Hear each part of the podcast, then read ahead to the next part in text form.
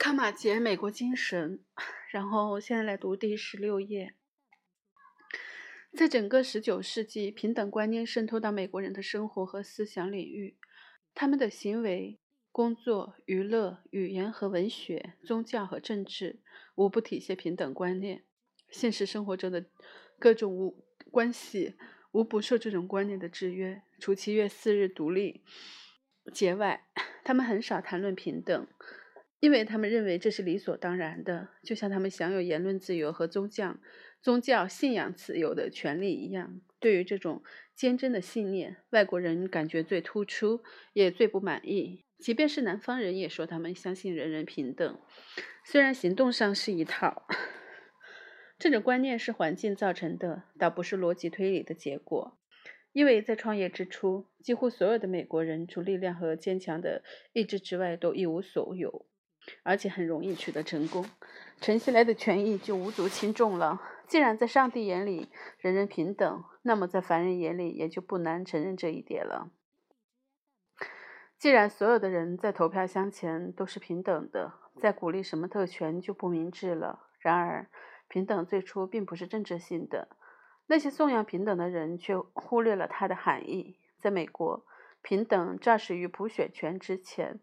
那时，别的国家有一种类似的政治平等，但对于阶级区别或阶级意识几乎无任何影响。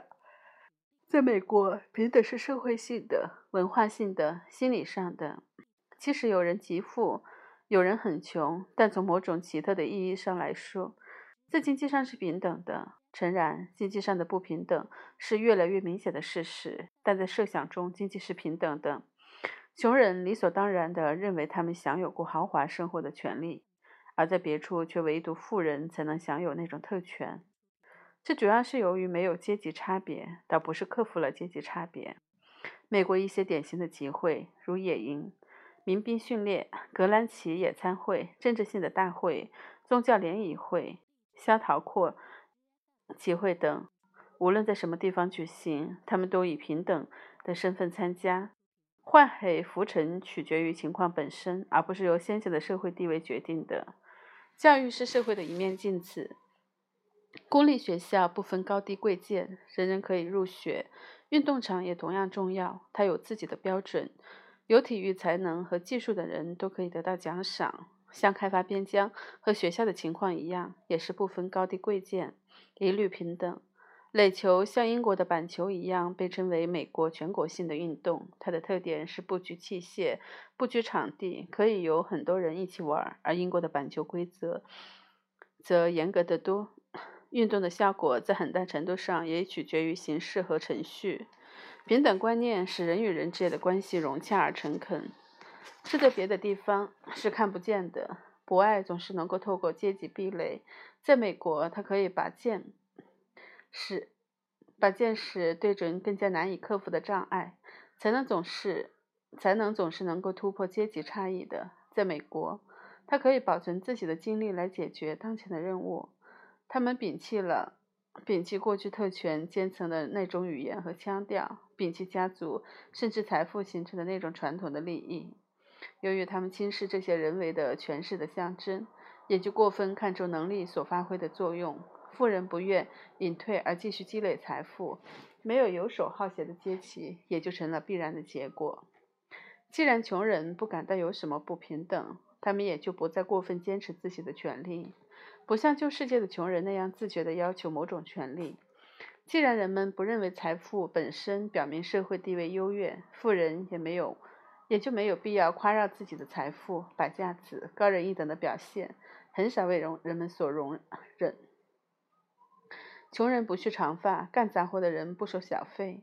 富人的生活和他们的邻居大体一样，他们还没有学会夸耀自己的仆人，翻阅社交名人录，或者用法语订菜。甚至在十九世纪结束之前，这种风气就已经变坏了。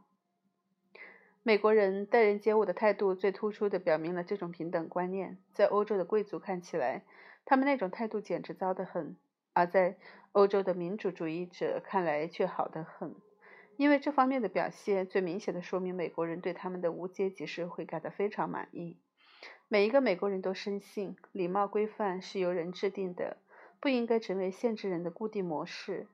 倘若这种信念会促进社会上的反常现象，那代价也不是太大的。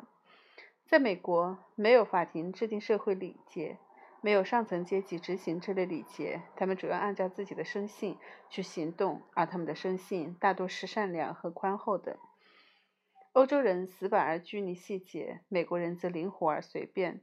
每一个英国绅士都知道他们应该怎样像做才像一个绅士，而美国人就整体而言却更多的意识到他们和对方同样是人。虽然有关礼仪的书大量出版，却不能使美国人形成统一的礼节和习俗。确实也有讲礼节的地方。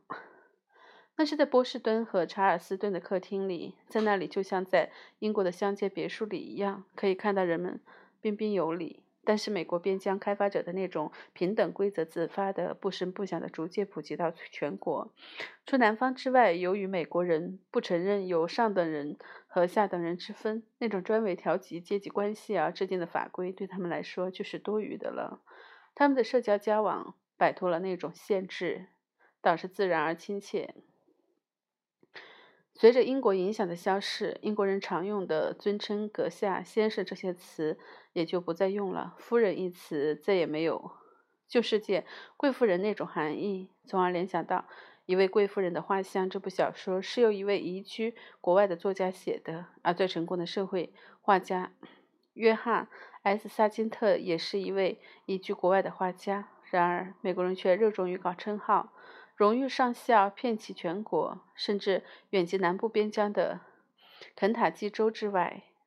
家族的骄傲已不再回忆当年在同盟军或联邦中、联邦军中当大兵的事迹。在乡街城镇，每一个卖药的人都被称作大夫，每一个教师都被称作教授。美国的法律很早就免除了那些低级法务官的职务，把每一个地方行政官都晋升晋升为法官。也许最有趣的是，这类称号得来容易，也最不顶用。这一方面表明他们对这类称号很随便、好心肠、富于幽默感，同时也说明他们尊重职位或者渴望提高职地位。例如，妇女就特别希望提高地位。他们在地方报纸上经常发表文章，叙述他们在圣詹姆士法庭上申诉的经过。每一个以追求社会地位为题材的小说家，都曾大量的，甚至专门以妇女为对象描写这种现象。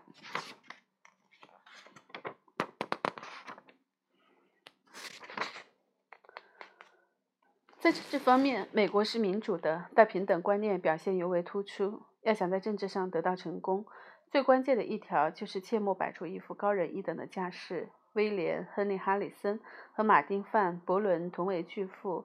但当人们认识哈里森用大壶喝大壶和烈性苹苹果酒，而伯伦用高脚金杯喝饮料外国葡萄酒时，哈里森就稳操胜券了。虽然现有的财富已被证明是凭自己的才能挣来的，但他们认为一个有作为的政治家还应该是出身穷苦的人。如果他是通过自己的努力上了大学，那就更好。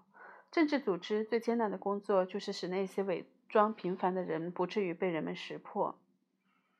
如果说美国人有时也容许他们的政治家穿礼服，却要求政界首脑们的穿着和平民百姓一样，美国的军队几乎是不存在的，也没有任何一个军事世家控制这支军队，而且除了战争时期外，穿军服的人也不享有任何特殊的社会待遇。除南北战争之前的南方外，一些重要家族并不总是指定一个儿子学法律，一个儿子当牧师，一个儿子参加陆军或海军。在南方也是偶尔有之的事。辛辛那蒂协会由于只限制革命军官及后裔参加，是软弱无力的；而共和国大军由于包括民兵在内，却是一个强大的组织。平民高于士兵这一原则，一方面表示他们怀疑军队的水准。另一方面，也表示他们害怕军队篡权。对统帅里的任命无疑使他跻身于历来的贵族，但他本人严格遵守戴维斯总统的命令。不仅如此，战争过后，他还同士兵一起迈着极不整齐的步伐参加检阅。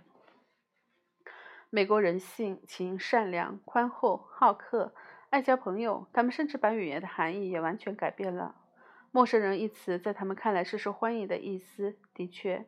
有些开拓者看到邻居家冒烟就不能忍受，但对绝大多数的美国人来说，他们是喜欢交际的，而且随着岁月的流逝，越来越喜欢集体生活。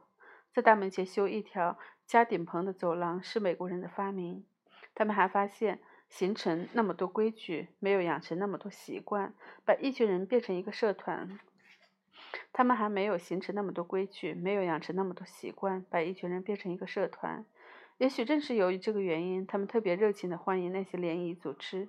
因为这使他们增加一种集体安全感，他们慷慨好客是自然而非有意的，是由于意识到他们生活富足和交往的愉悦，倒不是出于遵守某种社会道德或社会规范。在美国，给教会纳税总不多见，但自愿给宗教捐款却是常有的事。而且，任何地方私人办的慈善事业都不及美国那么多，社会关系也是仁慈宽让的。参加联谊组织。俱乐部和上学的条件很宽大，然而这类团体很容易经得经得起别的地方的团体那种人员混杂的考验。旧世界的观察家对于美国人那种铺张浪费和满不在乎的作风是看不惯的，但他们却以香盐成风，一代一代传下去。原因就在于他们富有。对于一个天然资源如此丰饶的富饶的国家来说，没必要过分的节省。一个如此开放和无传统可循的国家，谨少谨小慎微也是无益的。美国人很随便，这一特点表现在各个方面，几乎随时随地都可以看到。他们不拘小节，说话随便，衣着随便，吃东西随便，甚至对人的态度也很随便。不了解他们的人认为他们放纵粗鲁，不成体统。他们对英国的态度简直是。那些墨守成规的老派文人痛心疾首，但他们给语言和语法带来的某种生气和新鲜感，正如他们使工作和宗教富有朝气和创新精神一样。他们的语言符合自己的需要，也反映他们的性格。他们不理睬什么等级和阶级，什么传统和先例。他们既不注意别人的权利和特权，也不关心自己的权利和特权。他们对别人违反法律或习俗的小过错。采取原谅的态度，也希望自己的越轨行为能为别人所宽容。因此，他们对于大声喧闹、乱丢东西、侵犯私生活和一些尖酸刻薄的言行有很大的耐心。虽然似乎是他们发明了时间，但不像他们的英国兄弟那样刻板的遵守时间，也不像他们那样在吃茶和进餐的时候衣冠楚楚的来一番什么仪式。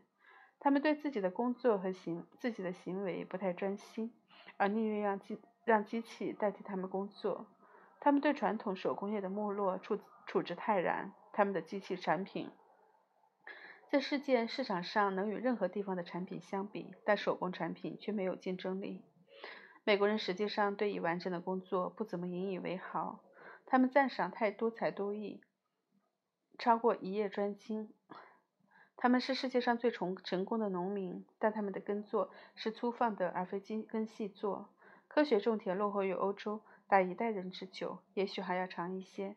十八世纪以后的观赏园林被认为是欧洲人的艺术，而不是美国人的艺术。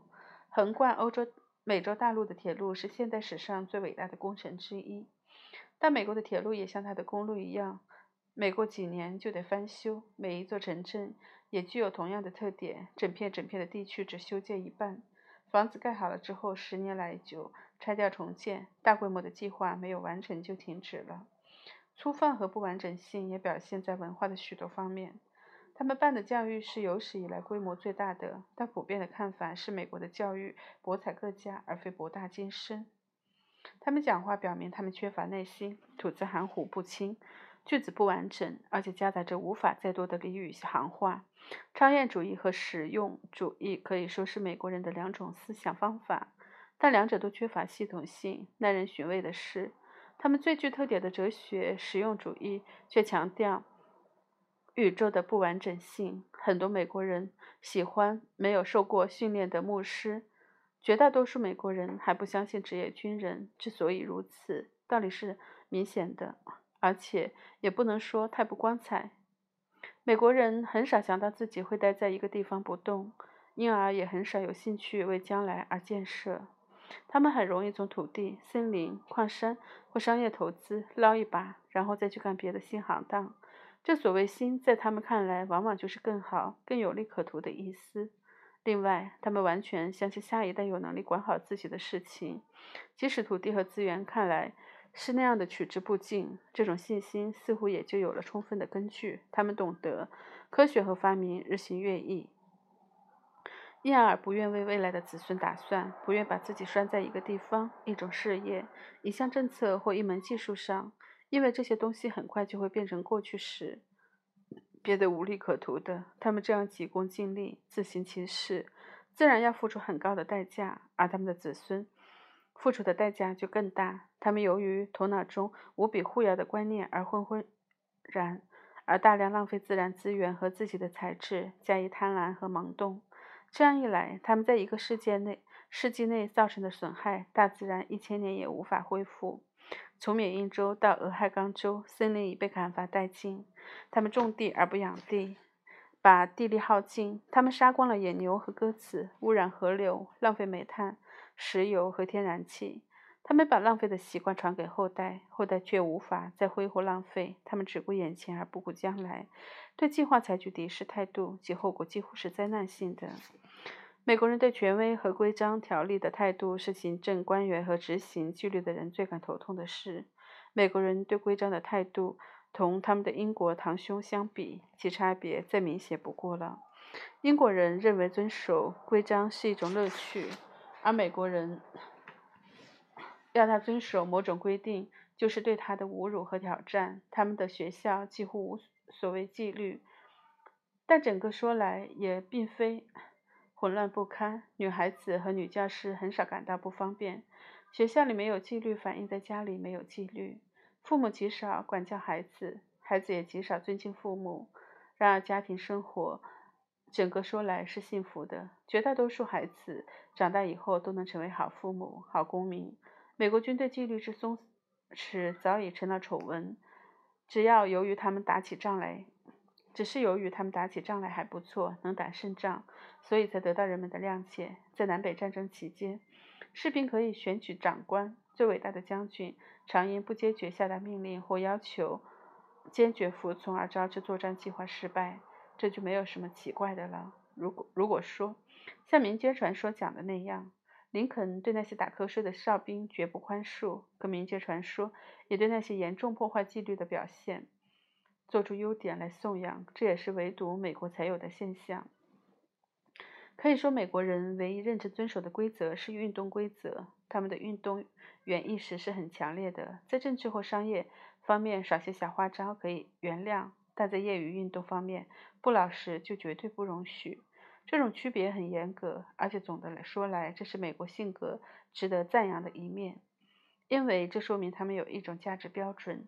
不把物质利益摆在重要位置，运动仍主要限于那些有组织的项目，而且主要是业余的。美国人打猎或钓鱼主要是为了佐餐，还没有发展到什么高深的阶段。把爬山当做一种消遣，或者用鱼饵的钓鱼，或者用鱼饵的钓鱼就是耻辱。美国人对法律的态度是很奇特的，普遍的看法是很少民族像美国人那样不遵守法律，而且统计数字似乎也证明了这一点。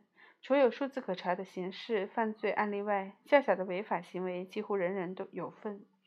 尽管美国人表面上轻浮傲慢、不尊重法律，而且总是不相信律师，但实质上是遵从法治的。他们引以引以自豪的是，美国人在法律面前人人平等，任何人。哪怕是最高级的官员都不能免受法律的管制。只有在他们的国家，宪法才是至高无上的法律；也只有在这个国家，司法官可以取消所有立法机关的法令。的确，世界上还没有哪一个国家像美国那样下功夫研究法律，也没有哪一个国家的律师像美国律师那样在政治和日常事务中起到重要作用。当英国律师不过是小小书记的时候，美国的律师就是头等公民了。在整个十九世纪，律师控制着立法机关，那些农业州也不例外。不管政治的一般水准如何，司法水准总是最高的。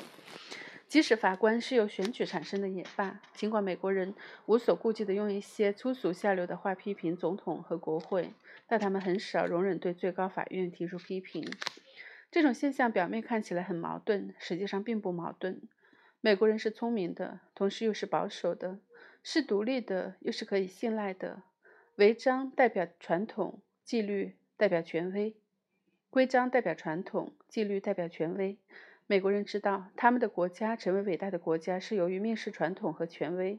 在这样一个百事待取、由他们掌控未来命运的国家里，他们可以继续蔑视传统和权威而不受惩罚。与此同时，他们认为他们的政治和宪法是世界上最好的，在很大程度上应归功于他们的实验。因此，绝不容许对他们的政府和宪法的完善进行任何攻击。这里可以提一下：1776年，美国人起来造反，却声称他们是英国宪法的真正保卫者；而1861年，南方人搞分裂，却不讲革命的权利，导师以宪法为根据。那些真正相信美国人无法无天这种神话的人，肯定会迷惑不解：为什么美国从来不爆发革命？既然说他们的社会是无政府状态，为什么那里政局稳定，多数选举秩序井然，财产有安全保障？为什么他们的民主制度可以向全世界最古老的成文宪法宽绕？美国人蔑视权威，坚信自己的制度优越，加以国家繁荣和人们生活富足，因而对于反对意见和不同意见采取宽容态度。他们知道，美国是在反对意见中建立的。共和国是在反对意见中诞生的。每一个离乡背井到边疆去开荒的人，既是对未来投信任票，也是对过去投反对票。况且，个人主义也要也要求不一致，而且是一本万利的。美国人总是选择走向自由的捷径、发财致富的捷径、学习的捷径、走向天国乐园的捷径。一个还来不及形成自己的传统的社会，自然会产生不一致。的确。即使美国人愿意成为一个传统主义者，那也很难。他们不知道应该遵循哪一种传统。十九世纪中叶以后，有一位最高法院的法官曾这样评论：西部法官做出的判决通常是正确的，因为他们不知道有什么先例。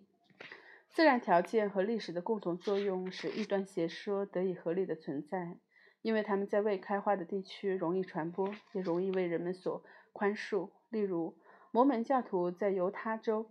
遇到的麻烦就比在伊利诺州少一些。当美国还是一个农业国的时候，每个村庄都吹嘘它的古怪习俗；但当这个国家的人口越来越稠密，经济网络越来越细密的时候，稀奇古怪的东西就逐渐支不开，规范化就变成一种美德。在十九世纪末，即使即便是西部也染上了正统思想。俄克拉荷马州对杰西·詹姆斯的事迹已经厌烦了，达科他地区对江湖骗子简难的人物也感到憎恶。只有只有在个人主义，只有在个人主义传统极为强烈的南方，在那里的下等人对他们的主人也百般迁就，种种奇形怪癖才受到鼓励。规范化战胜个人主义，标志着旧美国的消逝。即便在十九世纪，违背常理的行为也是出于善心而非依据原则而受到宽容，在行动上容许而非理论上容许，而且这种现象随着岁月的流逝而日益明显。美国人深信自己的制度是优越的，他们对于几乎任何个人行为的过错都可以忍受，但批评他们的制度则往往不能容忍。否认他们的基本信念的思想和言行会引起他们的愤怒。认为是对汤姆斯·杰弗逊的侮辱。摩门教徒终于被逐出密苏里和伊诺、伊利诺。南方虽然个人主义风行，但在黑人问题上绝无宽容之余地。有些行为，如罢工和人民党的宣言宣传，看起来像是对经济或宪法秩序的攻击，但实际上却更加巩固了这种秩序。美国人并非没有纪律观念。但那是由环境决定的纪律，而非由国家强加的纪律。学校和教堂要求他们必须遵守纪律，接近自然的生活方式和自然界的铁的规律要求他们更严格的服从某种纪律。例如，繁琐的家务要求孩子们有纪律。每一个农场和许多农村家庭照管家畜要有纪律，大家庭的成员负有责任。北方不雇佣仆人，或南方要管理黑人。自治和自愿组成的团体。成员必须承担义务，这些都需要遵守某种纪律。随着城市化的进展，这种社会责任逐渐消失；随着公司的兴起，那种经济责任逐渐消失。但这是将来发生的事情。美国人虽然是个人主义者，但也很愿意从事合作事业或合伙经营。除英国之外，没有哪个国家像美国人那样愿意为某种共同目的而联合起来。没有哪个国家，没有哪个国家私人的联合会那么多，那样绰有成效。在欧洲大陆，建立一个教会、一所学校、一个医院、一个慈善机关，要等到国王或国家高兴批准时才能建立。在美国，如果在英国一样，只要个人或团体有兴趣就可以建立。通常不必等国家的许可、指导或帮助。在一个处于原始状态的国家里，人们自然要创立自己的组织机构，而美国人是经历了这种原始阶段的。这在旧世界哲学家的头脑中只能靠想象去理解。美国人已经发现人们是可以集合起来创建一个教会的，他们的教会都是自愿的组织。他们已经发现人们是可以集合起来创建一个国家的。立宪大会就是他们在政治方面最富有独创性的贡献。然而，美国人已经创立了自己的教会和自己的国家。他们当然认为有能力创建一切较次要的组织机构和社会团体。各种各样的组织纷纷成立：做好事的组织、繁荣商业的组织、影响政治的组织、收集历史资料的组织、规划未来的组织、研究文化的组织等等，不一而足。到头来，每一个人都是。有自己的组织，学校里的男孩和女孩，商人和学者，朋友和邻居，老移民和新移民，素食者和戒毒者、戒酒者，遇暴风雨而幸存的人，种玫瑰的人，极有的人。最后。随着民族主义俱乐部的成立，甚至共同读过贝拉米的《回顾》这本书的人，统统都有自己的组织。这表明他们想使不稳定的社会出现稳定，使无秩序变得有秩序，以新的忠诚观念代替已消失的忠诚观念，以新的习俗代替已失去的习俗。他们要开阔视野和扩大机会，这也表明他们对共同事业取得。成效充满信心，对人们制定自己的制度的能力充满信心，对博爱和民主的威力充满信心。美国人只在一个领域是循规蹈矩的，那就是道德领域。虽然美国人并非一贯遵守道德，但他们对接受清教徒的道德标准从未发生质疑。他们的后代子孙也许认为他们受到了压抑和束缚，但很少有事实证明他们认为自己是痛苦的。根据一些外国观察家的看法，任何地方都不如这里的人道德纯洁，妇女的贞操受到尊重，而非法行为的统计数字也证实了这一印象。白人妇女在任何地方都是安全的，妇女在婚前贞洁，在婚后忠诚被认为是理所当然的事情。那些熟悉南方人种混杂史，是或是。大城市娼妓的人无可否认，违法这一道的准则是常见的事情，但那种行为是偷偷摸摸干的，是见不得人的。至于同情富兵，至于同情妇姘居，则不被认为是堕落或贵族化。在农业社会里，男女实行早婚，养育很多子女，他们在家庭和社会上都是平等的成员。妇女的地社会地位是很高的。任何地方的妇女都不像他们那样受到尊重和保护，任何地方妇女才能的发展都不像他们那样受到鼓励，任何地方的妇女就业的范围都不像他们那样广阔。在教会和学校里的一切事务上，妇女都居于领先的地位，而每一个男孩子在整个学校生活中受到女教师的教导，无疑对尊重异性起了很重要的作用。妇女不仅控制着教育界和宗教界，而且在很大程度上也决定了文学和艺术的标准，并使得文化带有鲜明的女性色彩，致使“文化”这个词本身具有娇柔的含义。在道德伦理问题上，要求遵守传统和习俗，有时采取强制形式。即使整个文化领域由妇女控制，加上清教徒的教义形成的那一套传统，一切不符合道德规范的行为自然不能容忍。审查制度。也就是合理了。语言受到限制，文艺作品要纯净化，艺术要受到审查，钢琴的腿要适宜秀曼，讲话要避免用腹部和乳房这些粗俗的字眼，两性关系的事只许男人谈，生孩子的事只许女人谈。与此同时，莎士比亚和菲尔丁连同法国作家一起名声扫地。世纪初叶，海勒姆·鲍尔斯曾因展出他的裸体的希腊奴隶雕塑而引起社会公愤。而该世纪末，托马斯·埃金斯这位也许是美国最伟大的画家，竟因在男女女混合班的课堂上用男模特画像而被逐出宾夕法尼亚学院。舞蹈、戏剧和男女一起游泳，统统在被禁止之列。对文学和艺术的审查很容易扩展到对道德伦理的审查，特别是涉及爱情和凶酒这类事情。谦逊，谦逊退化为康斯托克式的无情压制，节制饮酒发展为禁酒运动。然而，美国人对性的浪漫主义观点却绝没有从性格中消失。因为在很多问题上，他们是浪漫主义的、多情、多情善感的。他们的感情是发自天性的感情，而不是那种内省的感情；是天性热情和富于想象的表现，而不是矫揉做作的感伤。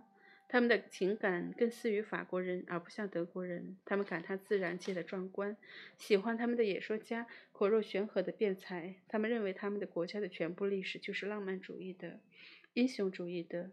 每当七月四日和花市日，他们都纵纵情的狂欢。他们觉得不需要旧世界那种贝利时代精神的浪漫主义作品，那种描写封建城堡、着铠甲的骑士和宫廷生活的作品。但当他们最伟大的，也是最富有人情味的幽默作家发现他们无比软弱可笑时，他们却报以热烈的喝彩。他们把自己的历史都浪漫化了。如第一批远涉重洋来到新大陆的新教徒，生活在边远地区大森林中的人，他们与之战斗的印第安人、牛仔、挖矿人和不仅捕兽人、衣衫褴褛的独立战士、1812年战争中的水兵、南北战争中的蓝军、北军和灰军、南军，他们都有浪漫主义的传说。由于他们总是战胜的一方，他们对于失败的一方也充满爱抚之情。尽管南方同盟军在战场上被打败了，但他们在歌曲和故事中，甚至在历史书中却是胜利的。南方人吃败了战败的苦头，但他们想到那首歌颂南方的 迪克西歌曲，终于成为美国国歌时，却又有些洋洋自得，富于想象。富于想象和热情，既是美国人情感的特点，也是他们幽默的特点。美国人的幽默有好的一面，也有失明狼藉的一面，如同他们的乐观精神和不拘礼仪随时随地可见一样。他们的幽默感与这两种习性紧密结合，可以在最令人满意想不到的地方表现出来，而且几乎无论什么事情都开一点玩笑。他们特别是以。他们爱戴的民族英雄为对象，表现他们的幽默感。这种特性在维多利亚时代或俾斯麦时代是很难想象的。他们的这种热情在英国人和德国人中间也很难找到。他们的幽默因地区不同而各异其趣。北方佬、黑人、西部牛仔虽然讲同一种语言，但他们各自的特殊方言又各有其独特的幽默。从富拉克林到马克吐温，美国人的幽默倾向于夸张和豪爽。直到下一个世纪才流于雕琢和逗趣。这种幽默基本上是粗犷的，它反映了人们对于权威和先例的态度。他以庄严严肃的态度赞美荒谬、可笑、奇怪、荒诞的事物。富兰克林赞美鳕鱼跳跃尼亚加拉大瀑布。马克吐温发泄呆若木鸡的人。比尔奈庆幸躲在布鲁克林造船厂的海军安然无恙。芬利彼得·邓恩进驻墨草舰队，这一切就像美国人玩纸牌一样，真真假假，既有虚构的，又有真实的。这种幽默带有边疆的印记，虽然开发边边疆的时代早已成为过去，它从容不迫，平铺直叙。巨人故事通常都是很长的故事，便于口述，而不是供阅读的。这种幽默生明、生动、机敏、生动、爽朗而气宇豪迈，多半粗粗俗，但很少流于粗鄙下流。它是宽宏大度而与人为善的，只有对虚荣心和装腔作势才加以嘲讽。这种幽默也讲求含而不露，但不像英国人那样故弄玄虚，而是以反衬手法加强其魅力。林肯的快要无用而被炸死的恶狗。马克吐温的并不比别的青蛙强的青蛙，都是寓意深远的故事，如同传奇人物保罗·布林安和麦克芬尼一样，是地道的美国式幽默。它反映民主和和平等思想，同情弱者而讽刺大人物和高人一等的人。政客是天然的嘲讽对象。要是说美国没有产生像多米亚或霍格斯那样的画家，但整个说来，美国的漫画家却是世界上一流的。他们的才能主要用在政治方面。美国式的幽默很少涉及礼仪失态的笑柄，因为这类笑话出现在阶级差别明显和热衷于社会灯笼术的国家。他们的幽默都是由环境造成的喜剧。既然他们每一个人在此一时彼一时都曾追求过高的目标、过分大胆的冒险、夸过海口，他们成为嘲讽对的对象也就心安理得了。自然环境对美国人的幽默起了作用，而社会差别则对英国人的幽默起了作用。自然环境总是把人们摆在他们适当的地位，因此马克·吐温能从密西西比河的急流和暗礁得到启发，找到甄别人民虚荣心的锐利武器。但他坦率承认，他对于亨利·詹姆斯的作品《波斯敦人》当时与他的小说《哈克贝里·费恩利冒险》。历险记在同一期刊上发表的态度是：宁可受惩罚去进约翰·布林安的天堂，也不愿意读他。二十世纪的人似乎认为詹姆斯是比马克·吐温更伟大的作家，但是十九世纪人们根本没有这样的想法。好了，就读到这里。